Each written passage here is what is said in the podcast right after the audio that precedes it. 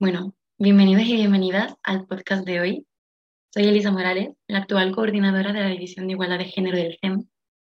Y comentaros que desde el Consejo, de cara a este 8 de mayo, que como muchos ya sabréis, es el Día Internacional contra el Cáncer de Ovario, pues creíamos conveniente y pensábamos que teníamos que estar aquí, que teníamos que lanzar algo y, contribuir y poner nuestro granito de arena a la desestigmatización de, de esta enfermedad, de la que tampoco se habla, de la que tampoco se nos forma y que tiene un contexto social bastante invisibilizado.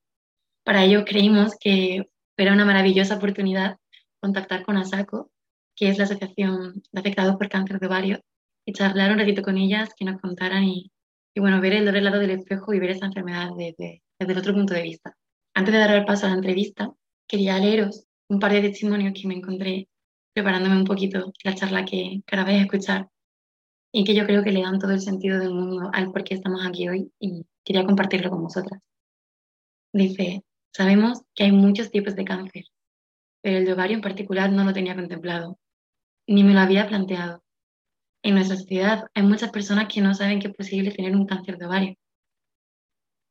Yo me sentía segura porque estaba yendo al ginecólogo y no me habían visto nada. Pero también en oncología me dijeron que este tipo de cáncer de ovario no se suele mostrar en las revisiones. Nos extirpan los ovarios, el útero, los ganglios, y a partir de ahí tu vida cambia. Cambia la sexualidad, cambia tu cuerpo, lo cambia absolutamente todo. Tu sentimiento como mujer se ve mermado. Es un cáncer ginecológico y es un cáncer un poco tabú del que no se quiere hablar. No se quiere pensar que la mujer pasa por esto. Y, sin embargo, seguimos siendo mujeres, aún con la enfermedad. La sociedad no tiene ni idea de cómo nos sentimos. Nos queda mucho por aprender nos queda mucho por verbalizar este tipo de cosas. Nos da vergüenza, nos da pudor, como si hubiésemos hecho algo malo. Bueno, y yo creo que después de esto eh, no tengo nada más que decir. Doy paso a la maravillosa charla que tuvimos con, con Soledad, eh, la vicepresidenta de ASACO, y, y bueno, desde aquí agradecerle infinitamente el haber querido contar con nosotras, el haber estado aquí. Y dicho esto, damos paso a la entrevista. Así que bueno, Soledad, bienvenida. En primer lugar, muchísimas gracias por estar con nosotros hoy. Y nada, cuéntanos un poquito quién eres, quiénes sois y qué hacéis. Bueno, muchas gracias por invitarnos. ¿no? Eh, llevamos 10 años la asociación ASACO. Eh, todas somos pacientes que hemos sufrido cáncer de ovario. Eso también es importante, ¿no? La asociación y el voluntario son personas que hemos padecido el cáncer. Entonces, eh, yo lo pasé a los 37 años con una un pronóstico bastante serio y con una niña de 5 años. Entonces, bueno, afortunadamente han pasado 30 años, que este año lo voy a celebrar en septiembre, muy bien celebrado, y no he tenido recidivas, pero la realidad no es esa, ¿no? El cáncer de ovario es una, es una enfermedad compleja con una alta mortalidad, estamos hablando de un 75%, es muy alto, y además eh, somos, no somos muchas, quiero decir que eh, somos minoría, en teoría son unos 3.000 cánceres de ovario eh, en España, pero eso no quita para que, para que se tome con muchísima conciencia. Nos unimos y nos reunimos sobre todo porque vemos que hay que hacer algo en cuanto a la detección precoz. Casi todas las mujeres que hemos tenido cáncer de ovario nos pasamos como cuatro o seis meses dando vueltas por los médicos diciendo que estamos mal, que nos encontramos mal y eh, nadie eh, tiene unos síntomas difíciles que están enmarañados porque eh, tienes dolores de estómago, tienes mm, una serie de síntomas que el médico de primaria no detecta inmediatamente que puede ser un cáncer de ovario. A mí incluso, bueno, tuve esa frase típica del médico que dice, eh, digo, yo tengo 37 años, no tengo fuerza, me tengo que acostar a las 7 de la tarde y yo me encuentro muy mal, algo me está pasando. Entonces fue esto de que te dicen, oiga, que yo de enfermedades entiendo, pero de depresiones de mujeres no lo entiendo, ¿no? Bueno, entonces esto es un primer lugar que hay que tener en cuenta, que se nos tome en serio como mujeres o que nosotras reivindiquemos claramente que ante una serie de síntomas como presión en la vejiga, como hinchazón o como malestares de estómago, si eso se permanece durante 15 días, lo primero que hay que hacer es exigir una ecografía. Entonces, eh, este es el primer, lo primero que tenemos que hacer, que se conciencie todos los médicos de primaria que nos tomen en serio a las mujeres cuando vamos con una serie de molestias y que son más de 15 días seguidos, porque no son gases ni son problemas de tal, sino que es un cáncer de ovario. ¿no? Y luego otra cosa importante que también reivindicamos es que el que opera un cáncer de ovario tiene que ser un profesional con mucha eh, práctica de operar cáncer de ovario. ¿Por qué decimos eso? Pues porque son operaciones de 7 u 8 horas, porque puede haber metástasis o puede haber células por el resto del líquido del cuerpo y, tienen que ir cortando sobre lo que les va diciendo el patólogo. Entonces, mm, un buen especialista, un buen trabajo interdisciplinar, que no solo esté el oncólogo, sino que esté el ginecólogo, que esté el patólogo, que esté el radioterapeuta, bueno, que haya un buen equipo y, si es posible, un psicooncólogo. Y luego, eh, que sea un buen profesional y a la vez que te cojan a tiempo. El que te cojan en estadio 1 a que te cojan en estadio 4 significa que te salvas o que no te salvas, ¿no? Estas cosas son importantes, ¿no? Y son las que reivindicamos la asociación de ASACO. Pues me parece muy interesante todo lo que nos has comentado. De hecho, eran cosas que ya leía en ese decálogo que tenéis en vuestra página web y en muchas de vuestras reivindicaciones, que decíais que, que ya no es únicamente que no se nos hable del cáncer de ovario, sino que es que además tiene unos síntomas muy específicos y que que, se suele diagnosticar en, en, fases muy avanzadas. Y me parece muy interesante lo que has dicho porque si ya de por sí eh, muchas veces en atención primaria eh, a las mujeres se nos suele mm, achacar mucho, pues será estrés, será ansiedad, em, depresión y, y, bueno, la sobremedicalización a la que las mujeres estamos expuestas por el hecho de serlo, eh, pues si esto se lo sumas a, a, la situación que nos contáis, pues, pues fíjate todo, lo que, todo lo que nos podemos estar perdiendo por, hay una estimación con el cáncer de ovario que yo creo que la mujer, la mujer de cáncer de ovario, hay, entre comillas, sobre todo por el mundo rural, hay como una especie como de complejo de mejor no decir nada.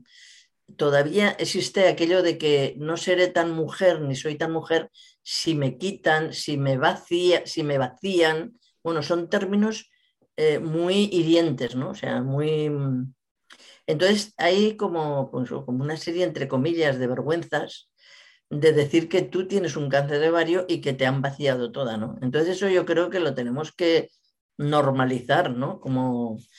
Y luego todo el proceso que se lleva después de esto, ¿no? Porque claro, eh, un cáncer de ovario son como mínimo seis goteros, eso supone eh, seis o nueve meses de estar permanentemente en el hospital, ¿no? Con muchos efectos secundarios y a la vez, eh, pues eso, con esa incertidumbre de si te vas a curar o no te vas a curar, porque como sabemos que hay tantas muertes, pues eh, el pensamiento se te va muy fácil a que no te vas a curar, ¿no? Entonces allí hay un trabajo emocional importantísimo, cuidar la parte física, pero luego está toda la parte emocional, está toda la parte mental, incluso la parte espiritual, ¿no? Hay personas que cuando pasamos una enfermedad de estas, hacemos un cambio radical en nuestra vida, ¿no? Yo fui de las que dejé de trabajar en el mundo de, pues, de los festejos y de la, era funcionaria de, de las fiestas populares de Zaragoza. Dejé el trabajo porque era muy estresante y porque me ocupaba todos los fines de semana y cambié pues a un tema educativo de la Casa de la Mujer y a trabajar más con temas de mujer porque yo necesitaba los fines de semana pues para que mi vida estuviera más relajada, para que poder estar con mi familia, poder empieza un cambio de prioridades muy fuerte, ¿no? Luego, bueno, aunque hace 30 años mm, se desconocían muchas cosas, yo fui a Barcelona a buscar psicólogos que me apoyaran, ¿no? También. Y decidí hacer psicología después a través de la UNED y también me fui a un máster a la Complutense para especializarme en psiconcología, ¿no? Y a partir de allí, bueno, ha sido una transformación que el sentido de mi vida está en, en crear asociaciones y apoyar a toda la mujer, ¿no? Entonces, bueno, mm, ahora, como ya me acabo de jubilar, pues estoy feliz haciendo todas estas atenciones de voluntariado, ¿no? Bien, pues, em, bueno, muchas gracias por compartirlo y sobre todo qué importante porque Además, es algo que siempre hablamos mucho desde el Consejo, de la importancia de no quedarnos únicamente en lo médico, y de no quedarnos únicamente en lo biológico, que, que nuestra formación suelen eh, saturarnos a muchísima información médica, a muchísimos marcadores, a muchísimos tecnicismos propios de la medicina, que claro que son importantes, pero que no se va a ningún lugar si eso no lo acompañas de ser conocedores y conocedoras de la realidad del paciente, porque los pacientes antes que pacientes son personas y las personas atienden a sus realidades. Y cómo, no podemos, y cómo no podemos atender a, a una paciente de cáncer de ovario si son conscientes de su realidad, de su contexto social, de su contexto económico, de su familia, de su entorno, entonces nos parece súper importante que, compartas esto con nosotras porque, porque nada más lejos de la verdad, que a veces pecamos de, de la sobreinformación y de quedarnos únicamente en lo biológico cuando, cuando es muy importante, pero al igual que lo social. En lo físico es importante tener una buena información y tener una confianza con tu médico, ¿no? Estas cosas son importantes. Pero también es importante que tú te lleves tus preguntas en tu cuartilla, si es posible también que vayas acompañada, porque nos bloqueamos mucho cuando estamos en esos momentos, pero y si te llevas un, si estás con una amiga o estás con tu pareja o tal, pues también está muy bien. Pero luego viene ese otro trabajo personal, de decir, vamos a ver, si yo he desordenado tanto mis células y las he alborotado tanto para llegar a un tumor como este, ¿qué puedo hacer yo para cuidarme más, para tener tiempo para mí, para tener mis actividades? Eh, para trabajarme interiormente, para conocerme más y para vivir mejor y más feliz. Y eso yo creo que es un planteamiento muy sano a la hora de la enfermedad, ¿no? Y esto es un buen, una buena reflexión y un buen trabajo, el trabajarte para ti, ¿no? Ya sabes que las mujeres siempre estamos dedicadas a todos y a todos los demás, pero es difícil reservarte para ti misma, reservarte tus horas, tus aficiones, reservarte tus deportes, y cuidarte, sobre todo cuidarte, ¿no? Entonces, eh, yo creo que eso, eso te enseña la enfermedad, que tú tienes tu tiempo y tu importancia y que no vas a estar siempre al servicio de todos, sino que también te vas a cuidar tú, ¿no? Sí, además qué duro, qué duro tener en muchos casos que llegar a pasar por algo así para ser consciente de la necesidad de mm. cuidarnos a nosotras, de priorizarnos a nosotras y de darnos el lugar que nos merecemos. Con todo eso que nos estás diciendo, parece súper importante el, el, papel de, del acompañamiento de los familiares, de las redes de apoyo, de ASACO como vosotras mismas y de todas estas asociaciones que, que precisamente hacéis eso, que os dais la oportunidad de, de informaros, de formaros, de desahogaros, de hablar, de, de, acompañaros en el proceso. ¿Crees que los grupos de apoyo son accesibles para todas las pacientes? Pues mira, la familia está muy bien porque está todas las horas y, y está acompañándote pero a veces la familia está más asustada que tú, no sé, a veces eh, la pareja o los hijos pueden estar mucho más asustados que tú misma, que es la que estás viendo el proceso de la enfermedad. Entonces, el tener un colectivo de, de mujeres y de asociaciones, yo siempre me acordaré cuando me dijeron, ¿tú qué necesitas? Digo yo, ver a mujeres que estén curadas y que hayan pasado el mismo proceso que yo. ¿Por qué? Porque, bueno, con esas células espejo y el poder tener un lugar de expresión, de contar tus cosas con toda la libertad del mundo y poder expresarte, pues eso lo da una asociación de mujeres, no lo... A veces, pues eh, en casa te mantienes como que no pasa nada para que los demás no se asusten más, ¿no? Pero tú no es verdad, tú necesitas tu espacio, necesitas tu expresión, necesitas llorar, necesitas eh, golpear una colchoneta y necesitas eh, pues expresar todo lo que te está pasando, tus miedos, tus angustias, tu incertidumbre. Entonces, y, tus cambios también. Con quien mejor te entiendes es con otra persona que haya pasado por ti. Entonces tenemos como a saco, tenemos unos servicios primero, en cada comunidad hay sus grupos ¿no? de apoyo. Y aparte de esto, eh, hay unos servicios gratuitos de psicólogas en, las comunidades, ¿no? que ya te hacen una atención individual ¿no? para ti. Y luego también hay otra persona, que es una figura que es la fisioterapeuta, que trabaja todo lo que es eh, lo físico de efectos secundarios de, la cirugía y de la quimioterapia, eh, como puede ser el suelo pélvico, las posturas, las posiciones, el volver a, reencontrarte con tu sexualidad y todo eso se hace a través de fisioterapeutas, ¿no? Y mm, Soledad, ¿crees que, pero claro, cuando, cuando nos cuentas todo esto, a mí la primera pregunta que se me viene como, como mujer y como, y como estudiante y como futura médica es, desde el sistema sanitario, cuando vosotros llegáis a, a consulta y se diagnostica y pues nosotros fallamos en los aspectos que van puramente más allá de lo clínico, es decir, desde, desde la parte del sistema sanitario os informamos de todas esas plataformas y de todos esos recursos, o cree que sigue siendo todavía un gran mito que hay que seguir investigando y en el que hay que seguir trabajando? Influye mucho, mucho. Claro, los médicos yo creo que ya tenéis bastante también con trabajar toda la parte física. Tampoco podemos estar exigiendo que hagáis de psicólogos y que hagáis de todo, ¿no? Pero influye mucho, por ejemplo, hay oncólogas y sobre todo mujeres oncólogas que están muy encima de ofrecer la asociación, de colaborar, pero mmm, no todo el mundo, porque seguimos todavía con ese problema de comunicación, de interacción, de empatía, cuando un oncólogo tiene que dar la noticia, cuando tiene que transmitir información. Y a veces, pues eso, mmm, hay profesionales de la medicina que creen que ellos saben hacer de todo, quiere decir que pueden ser buenos psicólogos, buenos oncólogos, buenos médicos, bueno tal, y eso dificulta a veces el que deriven a las personas, ¿no? Y otros colaboran muy bien y colaboran estupendamente, eso también lo tenemos que decir, ¿eh? O sea, que no que... es la mayoría, pero ahí, ahí está, ¿no? La gente nos conecta más por la web y en cuanto les dicen cáncer de ovarios, van directas y ponen asociación cáncer de ovarios y automáticamente les sale ya a saco, ¿no? Y conectan muchísimo más por la web que por los médicos. Pero escucho con lo que, con lo que me estás diciendo era lo que, lo que te quería preguntar, porque yo te quería preguntar que uh -huh. cuál crees tú que sería el papel ideal del, del personal médico, pero creo que me lo acabas de responder ahora muy bien, que que pues, evidentemente tratando toda la parte física, toda la parte médica y toda la parte biológica, mm.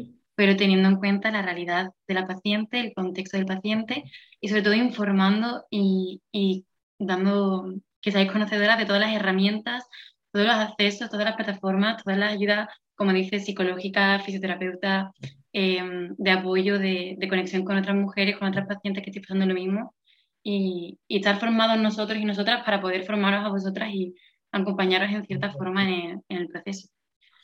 Lo ideal sería que fuéramos a las clases, a la universidad, a la asociación, a explicar las cosas y que, y que cuando salierais formados ya tuvierais ya toda esa información vosotros. Eso sería ideal, ¿no? Justo eso te quería preguntar. Eh, ¿Crees que es importante llevar asociaciones como la vuestra e información y formación a las facultades? ¿Y cómo crees que sería una buena forma de hacerlo? Yo creo que es importante. De hecho, en algunos sitios, en las aulas magnas de los de quinto y sexto de carrera, nos han llamado a explicar eh, cómo, por una parte, cómo nos sentimos y cuál es nuestro proceso, para que sepan también entrar en empatía con nosotras y conozcan esto, pero por otra parte, también nos han llamado a ver qué servicios tenemos y cómo conectar, pero es en muy pocos sitios. Afortunadamente hay una escuela de, en la Complutense de Madrid de psiconcología que abarca casi todos los hospitales y gracias a todos esos psicólogos que están haciendo prácticas y que se están moviendo por todos los hospitales de España, van transmitiéndose en la información de las asociaciones. ¿no? Porque claro, lo ideal sería que cuando estuvieras con un oncólogo y te estuvieran dando la noticia, la mala noticia, es que primero te dijeran eso y que luego te acompañaran un psicólogo a ver cómo llevas tú o una psicóloga, cómo estás llevando ese impacto de la noticia, ¿no? Porque para algunas personas es muy fuerte, es fuertísimo, ¿no? Yo, mmm, sí, eh, es que hay médicos a lo mejor que se pasan de poquito, porque yo recuerdo que mi ginecólogo me dice, unas células atípicas. Entonces mmm, yo no entendí nada. Cuando se marchó y cerró la puerta, me lo dijo en la habitación, entonces digo, atípicas, atípicas, ¿eso qué quiere decir? Que son malas. Por lo tanto, ¿qué quiere decir? Que es cáncer. Y en mi reflexión ya me puse a llorar, ¿no? En la cama. Pero claro, el, médico ya se había marchado, ¿no? Pero luego vas al oncólogo y es al revés. El oncólogo te mete un chute de realidad, de se te va a caer el pelo, vas a no sé qué, vas a tener estos efectos secundarios, ta, ta, ta, ta, ta, ta y entonces ya es como si te cayera una losa encima, vamos. y allí no está el apoyo emocional, no está el apoyo emocional, siempre ha faltado, ¿no? Pero bueno, a lo mejor no tiene que ser el hospital, eh, podemos ser nosotras un complemento a todas esas necesidades de las mujeres, ¿no?